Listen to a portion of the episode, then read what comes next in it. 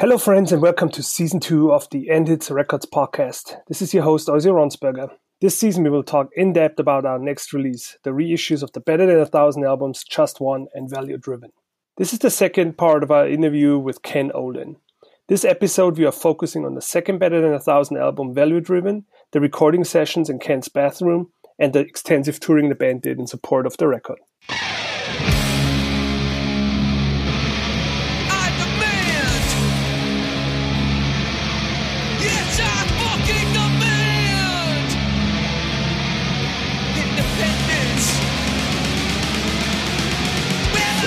And last time when we spoke, we ended with the first and absolutely insane, um, better than a th- thousand show that you ever played. You took the pictures for um, the just one album yes, on yes. Revelation. How long after that show until the record actually came out on Revelation? You know, it was a few months um, because you know that was probably the they you know we'd sent the um, I think they had done some portraits and obviously we had all the lyrics and all the the the the text parts done, but uh, you know when the, all the photography came from that show, so you know uh, I'd say a week or so later, all the pictures have been selected and sent out, and then it was a few months uh, that the record was finally out, and so by then we're already sort of thinking, wow, that was incredible. Um, we need to start working on another record, you know, for a lot for a lot of reasons because um, you know, we had it, it's it, what I you know what we talked about last time, the way we had done just one as magical as it had been because we never really understood what it was in the beginning and we kind of stumbled into it um, unintentionally. I mean, we're lucky that we had success with it because the way it kind of came about, it could have really been a disaster because, you know, it started out more or less as a demo. Um, we made the most of it, definitely. Um, but now it's like, okay, we realized, okay, we have this really special, special band. Um, there's a lot more potential here, and we need to approach this. Um, the writing and the production and everything about the band, we need to approach it as a uh, you know, with the with the right with with that right focus. But what we didn't realize is that there was like a real hunger in the hardcore world to like hear the Ray of today, you know, vocal style. You know what I'm saying? Like we didn't mm-hmm. we did not realize because you know Ray had his style. You know, he was singing more, is more melodic. Um, it, I mean, it's interesting because there's uh that's obviously that style the what shelter sounds like it's prettier it's more you know it's catchier it's poppier you know all those things that will are of course going to appeal to a broader audience but but in the hardcore world and and the hardcore community obviously was always a part of shelter and supported shelter the whole time but there was definitely like this other ray Cappo style you know that youth of today style which which uh, you know up close i didn't realize it but you know when we when he's in the booth and he's doing like that youth of today style vocals which was kind of crazy sounding really. I mean you couldn't understand the lyrics. I mean I, it took me a while to just like try to remember the first time i put a youth of today record on. I, will never forget i i my friend my Issa Diao, the singer from Good Clean Fun and one of my old best friends we had one of us had bought break down the walls back when it came out in you know like 87 um and we put it on his turntable because I was at his house. And I remember he he you know he, we, we the record starts and we were like what the hell is this? Like we, it was, it sound, it was, it was sounded so crazy to us. It took us a while.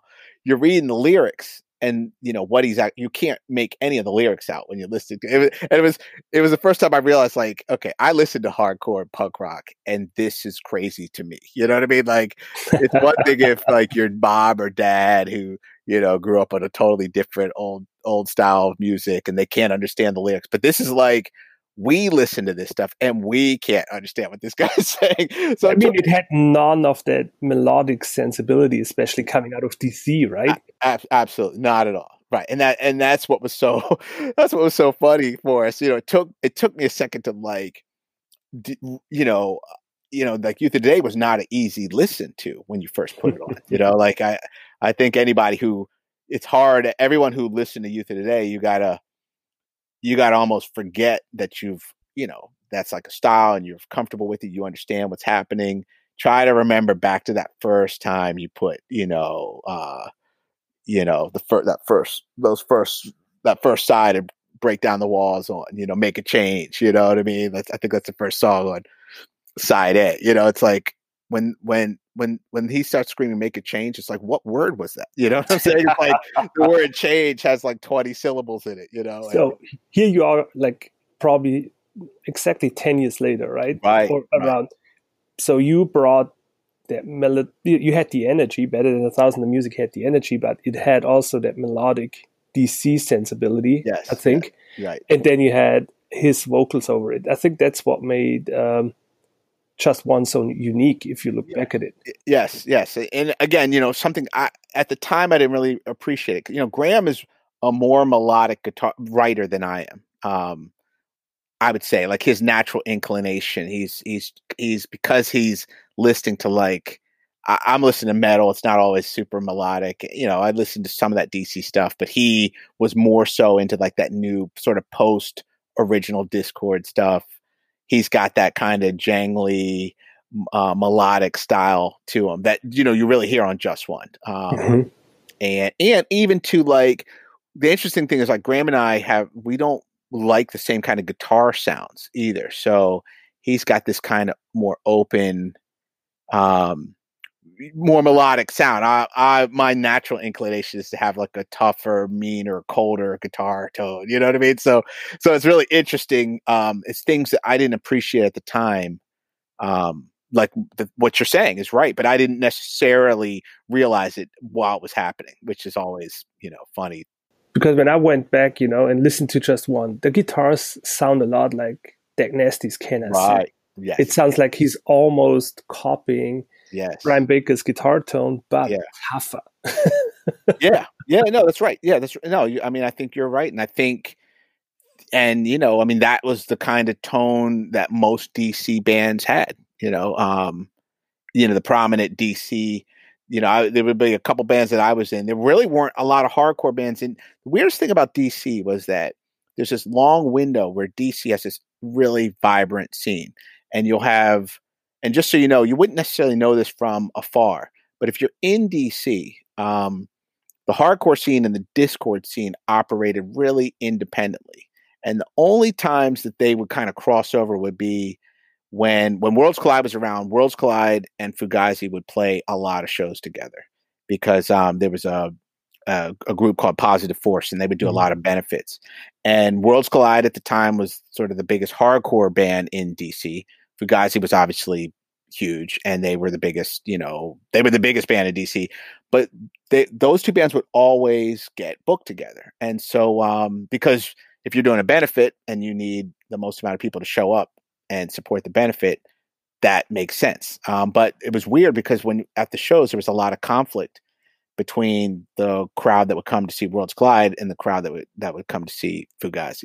And um, you know, I mean, down to the point where you know the hardcore kids who are just like regular hardcore kids who go to regular hardcore shows they, they're you know they like fugazi but then if they stage dive like fugazi would stop the set and you know get mad at the person who stage dived and it would just be arg- it was weird it was like it's weird because here's Ian from Minor Threat. So like we and obviously if you're in DC, the coolest thing about the Fugazi guys is you see those guys everywhere. I mean, if you go to shows and you're just sort of in the DC underground music scene, you're running into members of, you know, Minor Threat, whoever was still in town, and obviously Ian, Guy. You you run into them all the time. Super nice guys, super approachable, you know. But then they they they didn't want for guys to be like Minor Threat, where people are getting kicked in the face, and you know. Um, and so, you know, if you're depending on what era you grew up in, you might not quite be where they are, you know. Um, I mean, they were five to ten years ahead of you guys. That's right. Yeah, yeah, and it's, and so you know we're younger. We haven't gotten some of this craziness out of us yet, and our fans haven't. You know what I mean? So, um, I mean, I don't blame them because when they basically started this whole new scene for you know that Dischord world, the hardcore world was still incredibly violent and dangerous. And it's like actually looking back, it's like that scene was with, with no way that that scene was was as horrible as ours was in terms of just like what could happen to uh, uh, you know anybody any given show um, but that being said um, you know that style was definitely the dominant guitar st- sound and style that you know that dag nasty style dag nasty's you know their records are coming out back then and um you know swiz of course you know so these are like the best guitars in dc you know um mm-hmm. and that's that was the prominent predominant um style for sure so when just one came out you guys were already back in the basement writing more songs. Is that correct? Yeah, because just one comes out, we are able to do a couple, uh, one show. We did one show. Um, I'm, and I have to I have to work hard to remember this, but if I remember right, we did the one show that was the um, we did the one show that was uh, the the first show, and then Battery does a U.S. tour, and the, the that tour ends in Los Angeles, or San Diego, somewhere down there. And Ray flies out and we add Better a Thousand to that one show. And that became the first West Coast show. Um, and again, it was hyped and it was a great show. Um, and then what we did was Ray's on tour this whole time. I mean, I think he's even there's one tour he's on tour with like No Doubt. No Doubt's like the biggest band in the world at this point, and you know, I mean, Shelter is on tour just worldwide and the record's blowing up. It's doing great. Roadrunners pumping them every place. They're huge. They're especially huge in Europe. They're especially huge in Brazil, where they are playing with like Sepultura, which is like, you know, that's like U2 in Brazil. I mean, it's insane. I mean, the two two sold out nights in a stadium. I mean, you know, Shelter is they're almost like a mainstream, you know, Green Day style band in in some places. You know, I mean, they are huge and so, you know, we understood there this guy is, you know, he does not have that much time. He just doesn't have that much time. So we we'd find these little pockets and make it happen. The cool part is Ray always wanted to do it. So every time, you know, he'd communicate when he's around and we would just, you know, we'd take advantage. And he was down to um to be that active. Because I mean, I could tell you if I was coming off of a shelter tour, you know, being on the road for six weeks and then I only have a week off and then I'm on the road again for five more weeks. You know, I would probably want that full week off or, or if I had that one weekend at home, I'd probably want that. But Ray was actually surprisingly, I mean, he, he really was enjoying himself, you know, doing better at thousand. What do you think his motivation was? Because we all know you don't do hardcore to make money. Like there's not huge money. Yeah, that's right. I mean, I, I, you know, I think he just enjoyed it. I mean, I mean, we were really fun, just as a unit, really fun group of guys. You know, uh, we had a really, I mean, it was always fun. There was no stress, and it was, you know, you know, it was going to be a fun show, and um, and I think, you know, it is different. You know, I mean, perfect example. You know, I, I was saying that uh, that Ray was on tour with No Doubt. Well, you know, um, Tony from No Doubt was uh, he was into hardcore. He he was a big Better Than Thousand fan at the time, and it was crazy because we would do like we did this one we call it the East Coast weekend, and all this stuff we were doing as a four piece. You know, I'm on drums, so um, this is before we, you know, we realized, wait, we gotta, you know, I need to be on guitar really from a music music standpoint if we're gonna mm-hmm. be better band. But um, but you know, Tony would would fly out um when when he would fly out and actually um roadie for us. So we did like this one weekend, and you know, it's funny being like on the way to some show in Boston and you stop off at the mall to get something and like all these girls are screaming, it's Tony from No Doubt. You know, at that point, you know, this guy's like one of the biggest rock stars in the in the country, you know. Um it's funny. And he's just like in our van, you know, in our you know, in a van with like, you know, 10 people. You know, it just was, you know, driving up and down the East Coast and you know, it I guess what I'm saying is that you know, because I, I asked Tony, I said, man, I, you know, why are you, know, this guy probably has his own tour bus when he's on the road. And he's like, man, I miss, I miss this is what he said. You know, I miss this kind of tour. You know, like this is, you know, I guess it's one of those things like you, you just enjoy it. Ray was, you know, Shelter was huge. They're, they're doing stuff at a big scale, you know, tour buses and, you know, big backline, everything, you know, they had everything, big, big crew, you know, they're, it was mainstream, you know, in terms of like the production.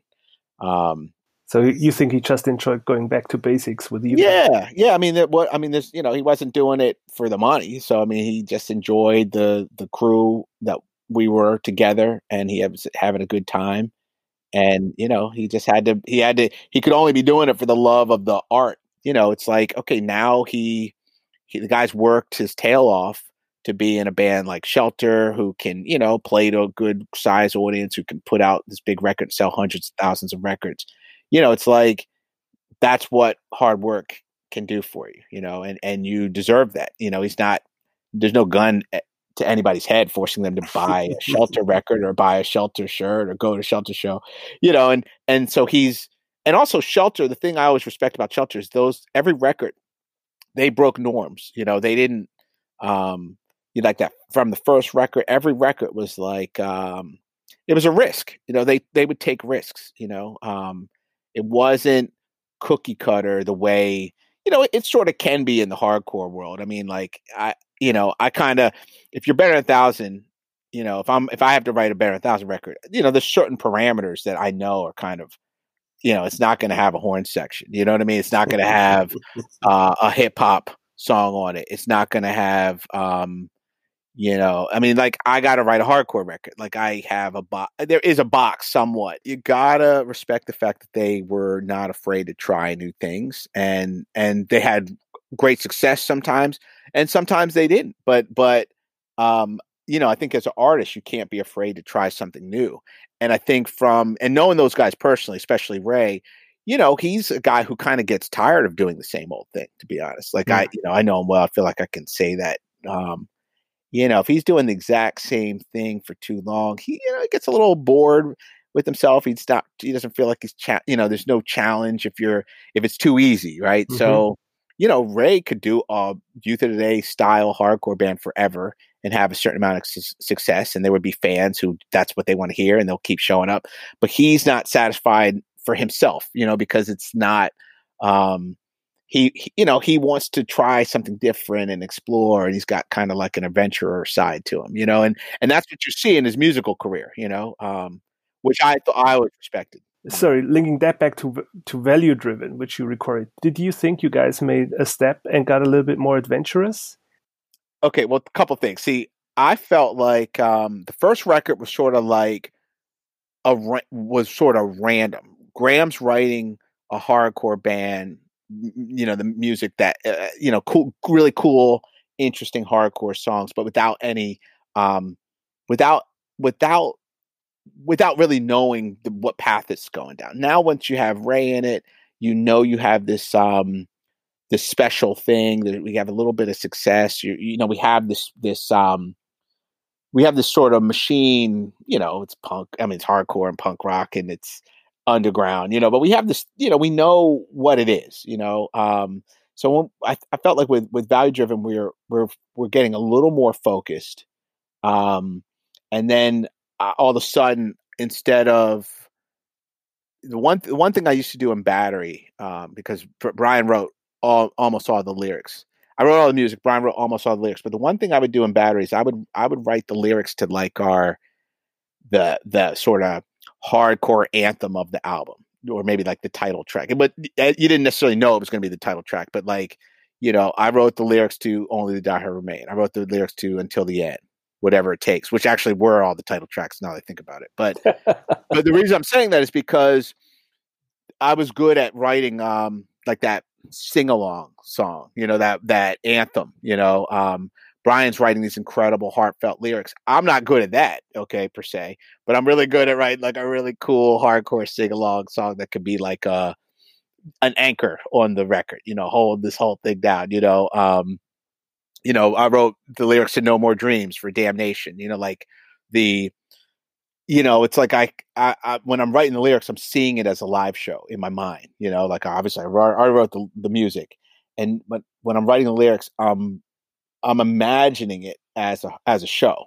You know, I'm not sitting there just writing lyrics. I'm actually visualizing what the audience exchange might look like, and then I'm writing the lyrics to that that makes sense for what I'm imagining or what I what I would lo- what I hope will happen. You know, and so with value driven, I realized that okay, I'm and and by the way, at this point, I'm not really writing um, battery songs anymore. So all and that was the issue when when we were doing uh, when Graham wrote just one, I'm still writing battery songs. But now when we're doing value driven, I have this whole like my side of the hardcore side of the hardcore music is opened up because I don't, you know, I didn't want battery and and uh, better than a thousand to compete musically from my perspective, right? So it's sort of a, you know, like a, it's a, it might be an arbitrary line to draw in the sand, you know, because, but it's like I'm only good if I if I think I'm only good for like an album of great hardcore songs. I don't want to split my attention, and then I have subpar material. You know, so at this point, you had you were actually able to focus fully on exactly, yeah. exactly, exactly. So all of a sudden, when we're when we're doing value driven, you know, I'm starting to realize that, um, you know, it's probably good if we split the writing because I think if each of us needs to come up with like five or six great songs, that's going to give us one better album than if I try to write the whole thing or if Graham tries to write the whole thing. Like both of us, we're both good songwriters. So if we can both split the writing duty, it's going to help us, you know, um, it's going to help the album. So I think that helps value driven in a general sense, but also in a more um, specific way.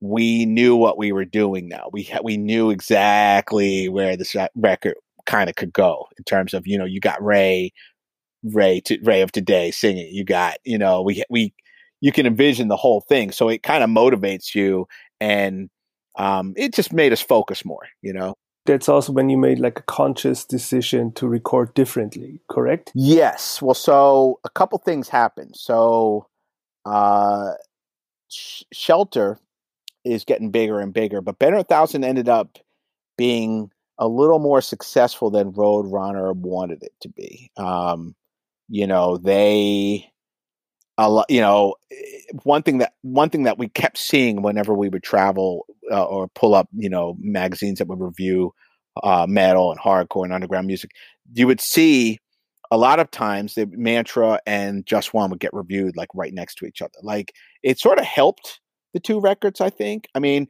one thing that was interesting is I think it helped Shelter in the sense that you could see that this singer in this big band still has this like he's really got his thumb on the pulse of the underground still. You know, mm-hmm. I, I felt like Shelter's very kind of at that point with Roadrunner, it's very high production. You know, I mean, they're doing really well. So you think that Better Than a Thousand kind of gave them that street credibility? I think I think it didn't hurt them. I don't think it hurt them. You know, um, I thought that, uh, you know, I think if if and it might just be my perspective. Maybe it's something that I I want to believe. You know, I don't know. You know, honestly, from a fan perspective, but I think it wasn't Mantra. I think it was already beyond planet Earth. Well, that's the net, right. Well, that's right. And that was like the super poppy record. That's that, what I'm getting at. That's so exactly I agree as a fan, both of Shelter, when that, and we are still, we're talking pre-internet. Like yes. 97, the internet was not even, you know, I didn't even have an email address, I assume. Right. So right. a friend of mine came home with the Better Than a Thousand record and put it in my lap, and I didn't even know it existed.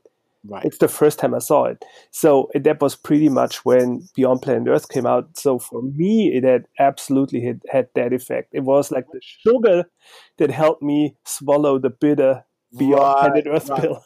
right. Well so, well, so, so, so what was interesting was the first record. The first record did a little better and was a little more successful than uh, than than than uh, Roadrunner wanted. And we realized, and they actually specifically had told Ray they don't want him doing better than thousand anymore. Okay, so they, he got the official word from like top, like we don't want you doing this. And so you know, but Ray, I mean, to his credit, he was like, you know, he that saying no, ending better than a thousand just because some some you know some suit at a label tells you, you know, I can't, you can't do this, you can't do that. That's the selling move. Instead, Ray's like, you know, you know, screw them. You know, I mean, I, I don't know if he specifically said that, but he's like, let's just do it, but we got to keep it, it needs to come across as more DIY, you know, and um and having it on Revelation was like way too high profile. Mm-hmm. So that's when we realized we're like, okay, this record, we're gonna make it better, we're gonna make it more focused, but we're also going to do this like even more underground. And that's when we decided to do it ourselves. we literally did everything ourselves. No label. We were the label. We rele- we recorded ourselves. We you know we wrote it, recorded ourselves, released it ourselves. Um, you know, pressed it ourselves. We hired a publicist to help make sure people knew it was out. You know, we did everything, and you know, we did everything ourselves. And um, and and you know, I was always the kind of business guy in the band. So so when I say we did everything ourselves, I I I took care of all the stuff I just named. You know, those guys recorded and wrote. They did their parts, like in terms of the uh, and and we all agreed on what our steps were. You know, like we talked about a course of uh, uh like a, a strategy, and then you know I try to find the right distributors. I try to find the right pressing plants, and you know it it actually worked pretty well. Is is that actually like what brought you to your bathroom? yes, to yes, record yes, that album. Yes, yes, it is. So so we knew we you know when we when we're starting, you know, we're we're in these hardcore bands, but we we normally what would happen is we'd we you know we obviously could have gone back to Revelation, say we want to do another record or some other label, and they would send us some recording money so we could book studio time and do all this stuff. Now, at this point, you know, a couple years earlier, I actually had a studio set up, but it had been completely dismantled. I didn't have a lot of that equipment, um, but I did have some of it, and I had enough of it where I was able to, you know, put it kind of put it together. I mean, but it was it wasn't like even in racks. It's just like stacked up on the floor, and wires are going in and out of different rooms. So I, I, we, we started. Graham and I start with the music, and I set the drums up in my bedroom and mic'd them all up and grant and set up an amp. I used my bathroom. It's like so imagine you have you know decent sized bedroom and a and a uh, bathroom off of it. The bathroom ends up being the isolation booth, which I'm sure is how a lot of home studios are set up. You know, it's not crazy, but it was funny back then um, because this is this kind of made sense at the time. It's like Graham lives right up the street. We can kind of work on this album, put it together slowly. Um, and then track it. So we, you know, Graham and I probably spent I don't know a few weeks writing it, and then we tracked all the music over probably.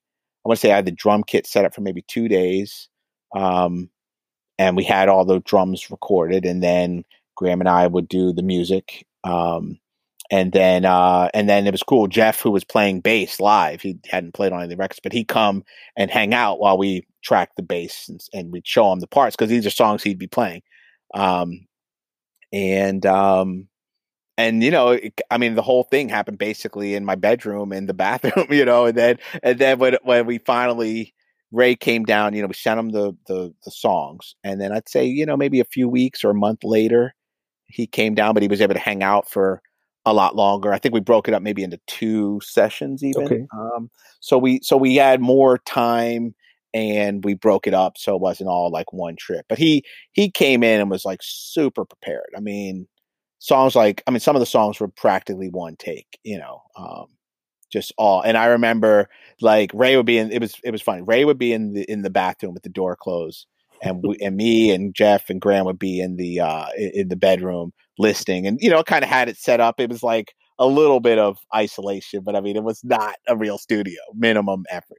And um and I remember, I'll never forget. You know, Ray would get done with the take, and, and we would, the three of us would be getting so excited in the in the bedroom because we hear like that awesome, like Youth of Today style, like crazy scream. Or I mean, he just it was it was awesome. It was awesome to hear it live, um, and just watch this guy just you know do his thing. He's so good at that, and it was and he was totally delivering all the stuff like you know if if you're playing hardcore and you grew up listening to Youth of Today, like I did, or Graham or Jeff did, you know, and years later you're in the band with this guy who who you know the singer, and then you hand him some blank instrumentals, you know, hey man, put some vocals on this. Like that's what you wanted to hear. Like I, it was interesting recording value driven because that that was more.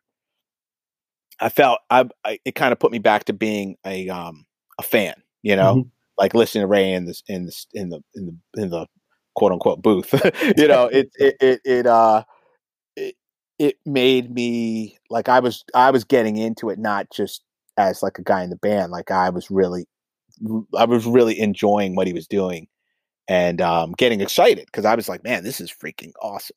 you know, this is gonna be this is gonna be a great record. I mean, because he was doing all the stuff that you know um, people who know his other bands would would would would hope. That's what you when you buy that record. This is kind of what you were hoping it would sound like, you know. Yeah. Um, and so I felt really strong about it. So you recording this record, you know you have a great record at hand, right? Mm-hmm. And you've been so successful with record number one and working with Revelation. Were you bummed out that you know you couldn't shop the record around? You know, it it's so weird because it it always was a project to us. So we never had, and you know, it's you know, it's funny when you have if you have an expectation, you're not disappointed. It's like, okay, if you and me go and see a movie, you know, when this pandemic ever ends, you know, if you're if if you were in DC and I'm like, oh, is he? Let's go catch this movie. You know, it's it's Rambo Six. Okay, Rambo Six is out. I'm down. Right now, you know you know, you know what the deal is. You know it's it's it's you know it's this character and it's gonna be ridiculous and the guy's gonna shoot an arrow and a whole city's gonna blow up from this one arrow.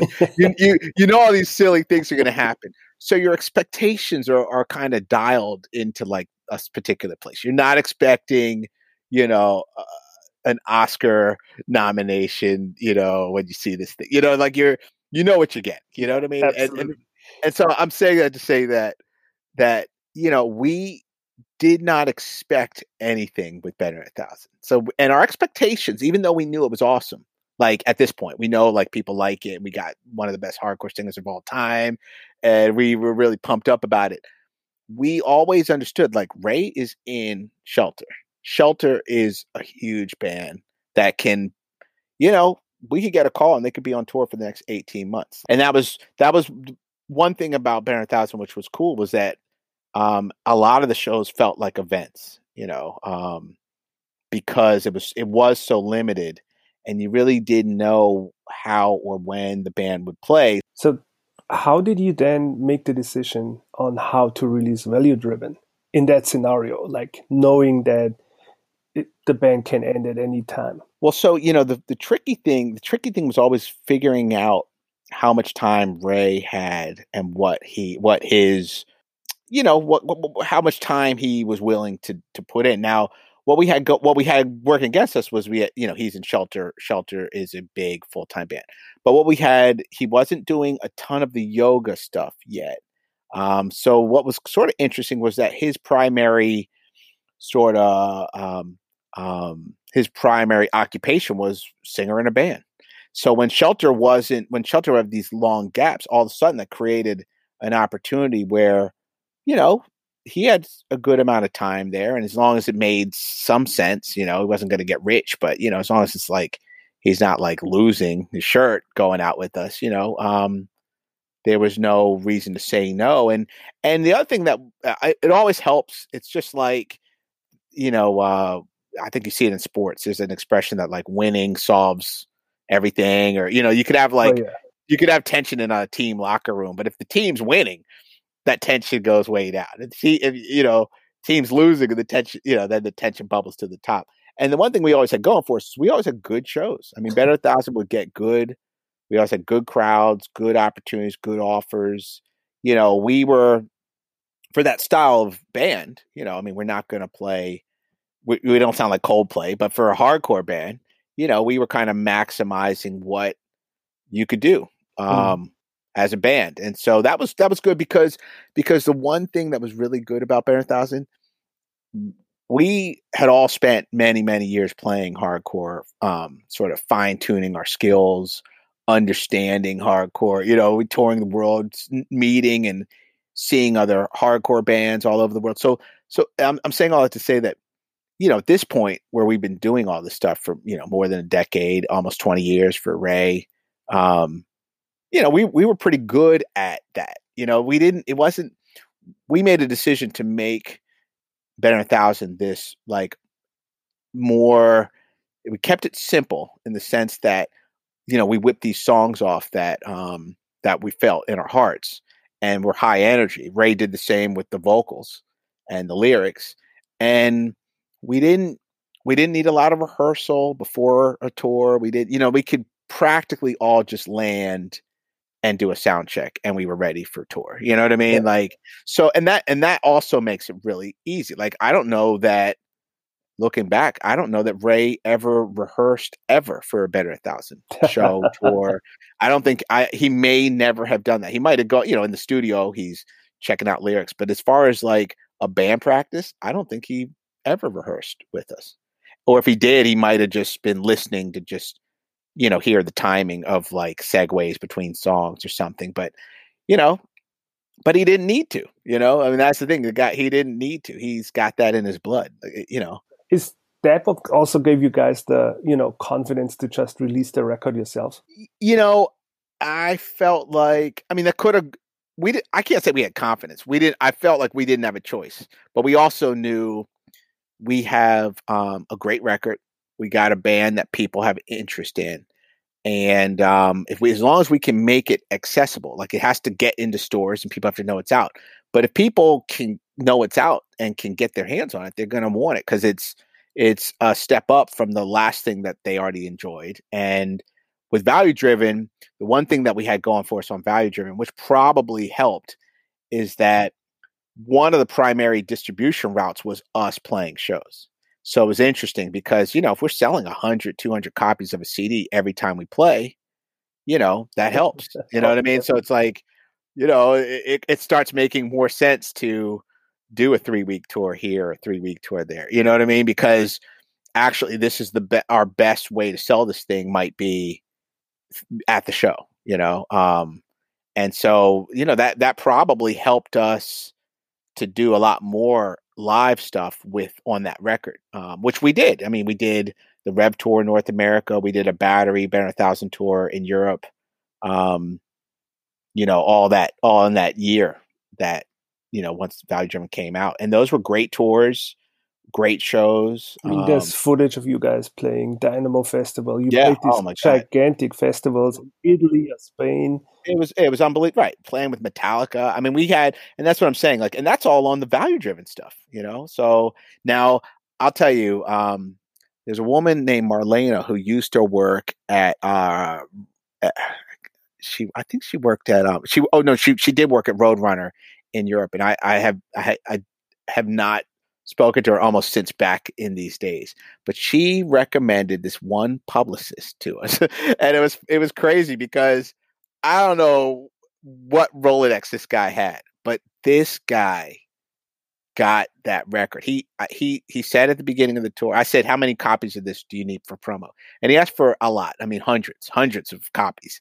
But you know, it's one of these things. It's like if you, if I ask a label for hundreds of copies, they maybe don't want to do that, but bec- because they're thinking about like the cost. But for me, and you know, it's like our actual cost on a CD back then. You know, I can't remember, but it wasn't crazy. You know, if you're pressing thousands, it's I don't know, a dollar or two a disc or something. I can't remember, but something something reasonably low. And as the band, it's like you know hey i'd spend 600 of my own dollars of content to and and hope this guy can do it i mean just as an example one of our old labels I w- I won't even say who but the the uh that same guy asked for um promo for at the, on a similar tour that was happening at the same era that same same window. Mm-hmm. he, he asked for and that label sent him two copies, and we sent him three hundred copies, uh, and and it was crazy because I literally experienced what it's like when you only sent two copies of promo out, and then when you spent when you sent six hundred copies or three hundred copies of promo out, and it was a big difference. I mean, every time Better Thousand got to a venue, there was somebody from a radio station there to interview Ray, or somebody, sometimes a TV station. You know, there's a bunch of interviews to do, and and all the magazines. When that tour was over, I had a stack of magazines that's probably a foot foot high of, of reviews, and it was it was unbelievable. Like this yeah. guy, and I want to say that guy. You know, this is obviously twenty years ago, or you know more. But I mean, I think it was like seven hundred fifty dollars. You know, so basically for you know seven hundred fifty dollars is one time payment to a publicist who this guy just was like dream publicist, you know, and just doing you guys a favor because he probably liked the project. Yeah, yeah, it was it was easy for him, and and he, you know, I mean, seven fifty might have just covered, you know, half of that would have gone to postage. You know what I'm saying? So so he didn't make any real money. Yeah, he definitely was a favor. He's just helping helping out a cool project, you know, and um, man, That it was it was amazing, and so we got that was that I have to say was luck because all I did was, I mean, anyone I would have pretty much rolled with whatever publicist was had fallen into my lap, and this guy just fell into your lap, and and it was the yeah I just got lucky. We got the right referral, and you know, um, and that guy just he really did it, and so we got lucky because that because because at the end of that tour, he had done such a great job uh, with the publicity. That record got licensed to uh, Epitaph at the mm-hmm. time. You know what I'm saying? So yeah. it's like, wow, you know, like we just got done selling all all these records all over the world. You know, I mean, better than a thousand in that window. We're down in Asia, we're in South America, we're in Europe, we're in America. So we, you know, we're hitting every place where where there's a scene for us to play. And then when we get done with all that, Epitaph comes and you know re-releases it. So it was like, you know, it was a um, double win. Yeah, yeah, it was great. I mean, so so so the irony was, it's to answer your question. You know, were we afraid to um, release it? You know, I can't say. I felt like we didn't really have a choice. You know, um, we didn't want to get Ray in trouble with with what was his main, you know, his main boss at that point. You know, or not not he's you know, Shelter's the boss of themselves, but you know, um, that label has a lot a lot of say on you know what happens with the band and where they go and what kind of investment they're going to make in shelter. So you know, we didn't want to get him in trouble with with uh with Roadrunner, but Ray, you know, he made a pretty uh somewhat risky decision, you know, to uh to because he could have easily said, "Man, I'm getting a lot of heat. I got to really take a break and let's let's maybe do it again in a year or two. You know what I mean? And that would have changed everything. Yeah, but then Ray is not known for you know being bossed around. Like he was. well, well, that's right. No, he he did what he wanted to do, and you know that's the one thing. I mean, he made that was a that was a, a, a punk hardcore decision, and it, you know, in keeping with a lot of the lyrics, and you know, demand independence and all that. Like he he did not capitulate. Like we we understood. Like okay, there's a path that we can do this, and this is how we got to do it. But I mean, I don't know that we sold fewer records than we did on Rev. Maybe we sold more. You know, I don't I don't know. I mean, I literally don't know. But I'm just saying, like from a from a uh, if you're if you were out and seeing the you know how many we're selling every night and people's the songs people want to hear and you know it was it was just as successful. You know, um, and uh, you know now Rev. The difference is Rev. This whole time has kept that record in press, whereas the value driven kind of has gone out of press because we're we were the label, and once we stopped paying attention, you know, it just it fades. Over. You know? Right. So you probably went on the most successful year you ever had with that band, completely unexpected. Yes, I would say so. And uh, so in 99 there's a bunch of you know you did a bunch of seven inches and you know contributed songs to compilations and then it, it must have been 99 it ended kind of, you know, on a sour note from the outside. that's the outsider perspective with an incident in Italy that back then, you know, as far as scene politics go, was blown out of proportion, I think. Would you like, like, can you explain what happened and, and what your take on it was? Well, it was, uh, you know, I mean, I, I, I, you know, I can only, you know, I'm not even sure I remembered exactly correctly because it was really weird if you were there in the room and with the band, you it didn't even seem like anything had happened. Like basically, um, you know, back then at the time, uh, we were on tour. We're in Italy, and we stopped at some small village to get like a quality Italian pasta meal. I mean, in Italy, especially if you're vegetarian, and you know, um, those that that food is just so incredibly good. Like even the most basic, you know, pasta with just like a little olive oil on it. It just will taste. It's like I don't know what's going on down there. Like I, why you can't eat something that tastes the same anywhere else. But if you're in Italy, I mean, just they got the that most, down. That's true. Yeah, it's a you know, and if you like to eat, which I mean, we we all that's like probably our favorite thing to do. You know, is um on tours get a good meal. So, so you know, we eat this. We we, we, we sit down and the um it's just I've only seen this happen a few times, but in that particular restaurant they had put uh the, when when you sit down just like in in America for example they might bring everybody at the table a glass of water. There they bring everyone this little tiny glass like it's a little it almost looks like a shot glass. It's so small. And and and and it, you don't know what it you know the guy comes around with this little thing and it looks like it's like grape juice but it or or some but it actually was some type of like little sip of red wine in each one of them and it was one of these things like everyone's looking at each other like oh man this guy's pouring wine for everybody um you don't want to like offend them you know what i mean and waste it but it was it was weird because you know pretty much like everybody's like straight edge and you know what I'm saying? There was like this weird moment that is rare. It's one of these things like, you know, nobody's about to order a bottle of wine and and get wasted all of a sudden. But a couple people at the table like said, "Well, I'm not going to offend this guy," and they took that little sip of wine, and that was it, you know. But for some weird, and I mean, I I, I hate the taste of alcohol personally, so you know, I I would not have drank it no matter what because I can't stand the taste. And I never have. I've never, I never drank. I never been drunk. You know, my whole life. Like me being straight is actually pretty easy because I hate the taste of alcohol. But, um, you know, Ray had Ray drank that little sip. I think one or two other guys at the table did. You know, it was a tour and the roadies and everybody. And for some weird reason, um, yeah, it just kind of like I don't know, seemed like it, it, it that that moment but really bothered our bass player Jeff, and he just kind of kept that. And I don't even know, you know, it's weird. I think I think if I and I haven't talked to him about this recently, but I think if I did, I think he would think that his reaction was like a little overblown. But yeah, he, you know, more or less went back. Um, and the thing that was weird, that happened in Italy, and that was like late in a European tour. That tour finishes. Then we go to South America, and he left, I think the tour after that was South America. He left South America early. Um, and that's how he left the band.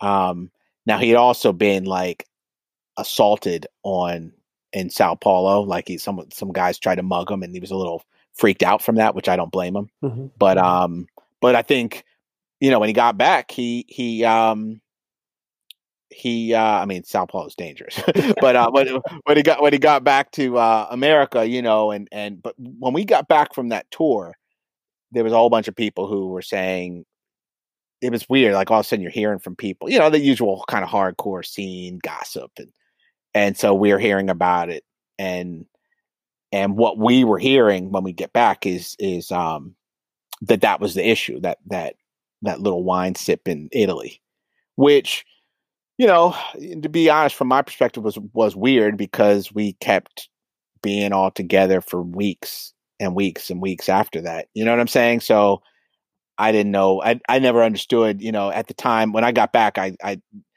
I've, I've seen Jeff a couple times, but the first thing I did when I got back and understood what was happening, I just I just called and said and said, you know, you know, if you you know, you guys are friends. You guys are boys. Like we're all friends. So if there's a problem with something, just pick the phone up. You know, you got everybody has each other's numbers, so it doesn't. To me, it didn't make sense to for anybody to be hearing about that um, third third hand and hear about it in a kind of distorted, overblown manner.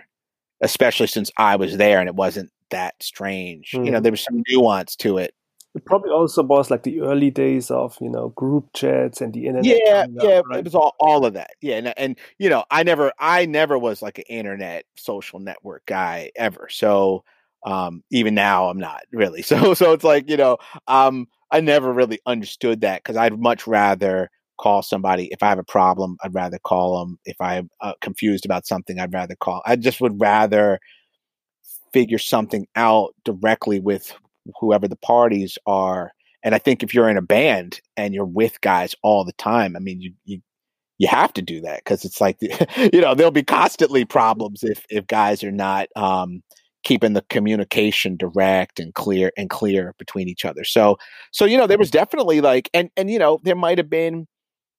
It's one of these things like sometimes there's other issues like you know that and the, and someone's using that and I'm not I don't even I can't say that that's what this was you know don't get me wrong um you know it all but it's almost like you know maybe there's some other you know sometimes people use something that's small as like his way out an excuse. Yeah, yeah. I mean, because you know, it's like, I, you know, was that as meaningful as he maybe said it was? You know, I think, I think if I talked to him now, he would, he would think that. I agree.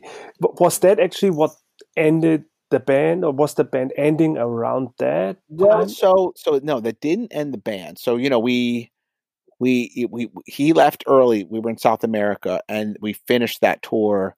Uh, Graham on bass, so we finished as a four piece and then uh, we actually did some we did some more tours um, when we when we went and played with Metallica and and some other huge stuff um, and we did that with our a buddy of ours named Daniel Larson. But yeah anyway um, so the band so then you know we did all those tours and those were great. Everybody had fun um, and then what happened we got back from that and Graham and I and Alex we start writing a third album. And we actually wrote and completely recorded a third Better Than a Thousand record. And Ray actually started coming down and doing vocals on it. And so one of the songs that's on your record, um, What Are We Competing For, is the first song that Ray sang uh, that he finished. But but the one thing is that you could tell, and I've I've been around Ray a lot. He we we were doing like way too much, and he was starting to shift away from the music day to day and start getting into the, starting his yoga career. And so you could tell he was, you know, getting a little burnout on on um, the the amount of the workload that mm-hmm. we were bringing. You know what I'm saying? It's like, okay, here's another album, and then we want to do and see. What was interesting is that third album would have been the album where it's you know now at this point I own a big studio. It's going to get recorded properly. Um, where the the the Beyond Planet Earth had kind of put Shelter on hiatus. So Shelter's not really a ba- after that anyway. Um, you know, and at that point it was a really tricky thing for the whole music world because digital's coming out, um, you know, piracy's coming, you know, big, and labels are starting to lose um, a lot of sales to uh, digital piracy. So you know, like there's a whole flux in the music world uh, from a label perspective, anyway. So you know, um, it's like a good transition period, and Ray's moving away from singing, being you know, being a singer as a day to day profession, and and starting to move more into his yoga career, which you know he's amazing at that also. So, um, so you know he, you know, but I mean he he was. It's interesting because me and Graham and Ray and Alex, like we, there was never any bad blood, and we always have been in touch this whole time when we got done with all that Better Thousand stuff, I mean, we had done so much. I mean, we had done way more touring with that value driven run than anybody could have thought. I mean, we we were a full time band. We were, you know, um, we were we were in every territory that hardcore can bring you.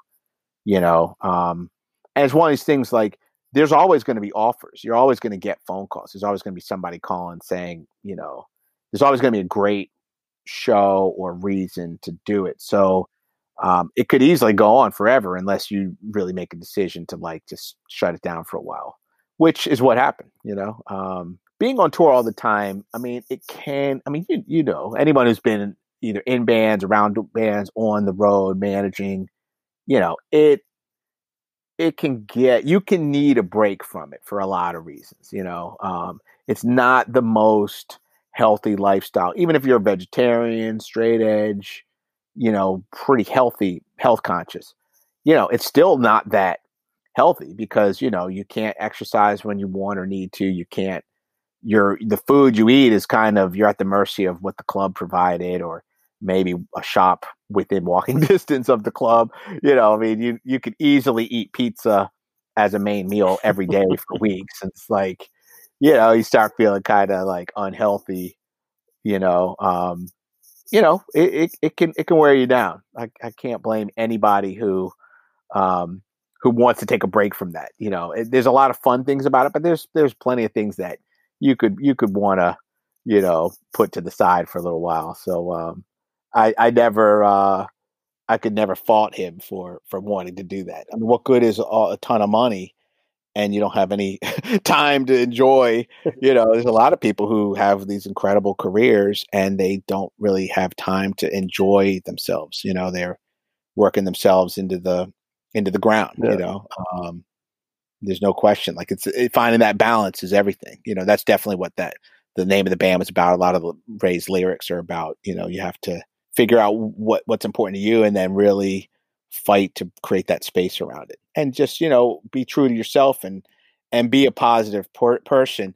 Because when you're when you when you have positive energy, you attract positive things to you. You know, um, you know people who are. It's interesting. You know, just anecdotally you know some people are just always in crisis and you can't you know it's like you it, from a from a distance it looks like they just have this bad luck but actually it's just crisis prone energy is just going to attract more of it and the opposite is true also like you some people seem like they always have their their act together and maybe that's part of it you know you just uh you know you focus on the right type of energy and, and the positive things come you come to you and you reciprocate with that positive energy and the, and the positive people you know you surround yourself with the positive group of people because that's what's you know it's amazing the couple times in my life where i've had to pick the phone up and call some of my old bandmates and we say hey you know let's do this again or let's do that or let's you know i mean it's kind of funny